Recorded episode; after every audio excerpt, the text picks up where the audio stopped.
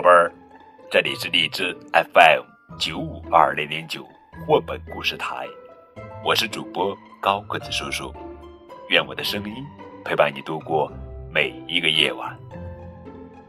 今天我们要讲的绘本故事的名字叫做《大脚丫游巴黎》，作者是美国作家艾米·杨文图，由柯倩华翻译。让我们打开绘本，全巴黎的人都在不停的谈论着一条大新闻：芭蕾舞蹈家贝琳达要来演出了。贝琳达要来啦！杂货店老板告诉穿粉红色衣服的女士：“贝琳达要来啦！”穿粉红色衣服的女士告诉她的朋友：“贝琳达要来啦！”那位朋友告诉他认识的每个人，整座城市里只有一个人并不期待贝琳达的演出，这个人就是贝琳达，并不是因为她的芭蕾舞衣有点紧了，虽然那是事实，也不是因为这场很重要的演出是和巴黎。最好的舞团合作，虽然那也是事实，那是为什么呢？原来贝琳达刚到巴黎，就有人对她说：“哎，亲爱的女士，我们很遗憾，你的鞋子被运到帕果帕果去了。不过别担心，一个星期之内就会送还给你。”贝琳达很担心，她当天晚上就要登台表演。没有合适的鞋子，他就完了。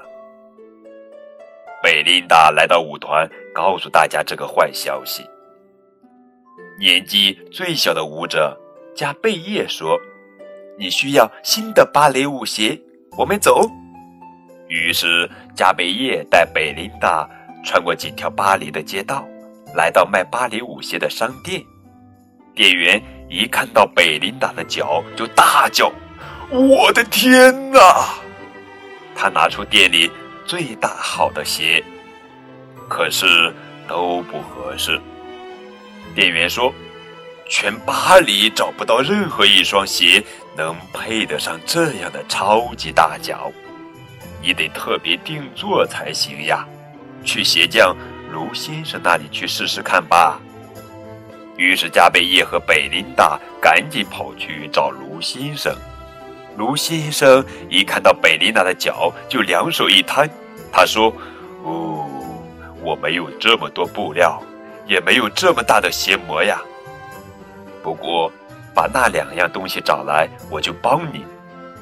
不过，我跟你说，我可从来没见过这么大的鞋模。至于布料嘛，苏菲亚夫人店里的最好，但谁知道他有没有这么多呢？”卢先生继续说着。于是，贝琳达和加贝叶决定先去找布料。他们立刻去找苏菲亚夫人。他们经过一间面包店，看见一个男人捧着一大盘食物。那人是面包师傅福马奇先生。他说：“吃点咸派吧，要不要可颂面包或埃克雷泡芙？”贝琳达说：“谢谢你，可是我们在赶时间。”哦，太可惜了。福马奇先生难过的说：“一场预定的宴会刚刚取消，这些美味的食物全都要浪费了。”贝琳达和加贝叶来到苏菲亚夫人的店里，发现里面乱哄哄的。加贝叶说：“夫人您好，这是贝琳达，她现在没空呀。”苏菲亚夫人哭哭啼啼的说。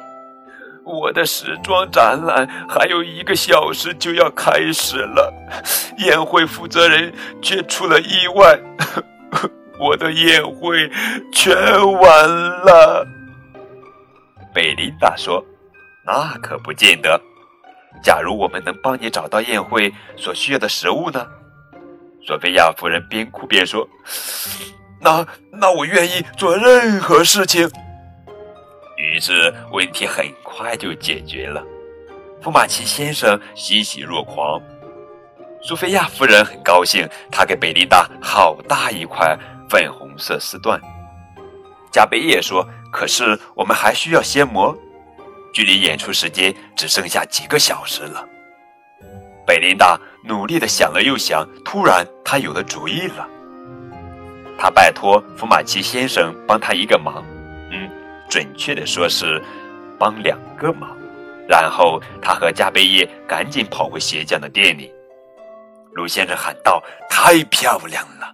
漂亮的丝缎用来做鞋，漂亮的长棍面包用来做鞋模。你这女孩真聪明。”贝琳达在一旁做伸展、弯腰之类的练习。卢先生动起手来，量啊量，剪呀剪，缝呀缝，把有褶的地方塞紧。新鞋子非常完美。那天晚上，全巴黎的人都认为他们从来没有看过这么令人惊奇、赞叹的舞蹈演出。幸好有常规面包，尺寸、形状都合适。福马奇先生眉飞色舞，苏菲亚夫人也笑容满面地说：“幸好有粉红色丝缎，光鲜亮丽。”鞋匠洋洋得意地说。幸好有我的好手艺，给他一双最棒的鞋子。加贝叶说：“这些都对，不过最重要的是，幸好有贝利他，是超级明星。”好了，宝贝儿，这就是今天的绘本故事《大脚丫游巴黎》。宝贝儿，你喜欢这个故事吗？如果喜欢，请为他点赞。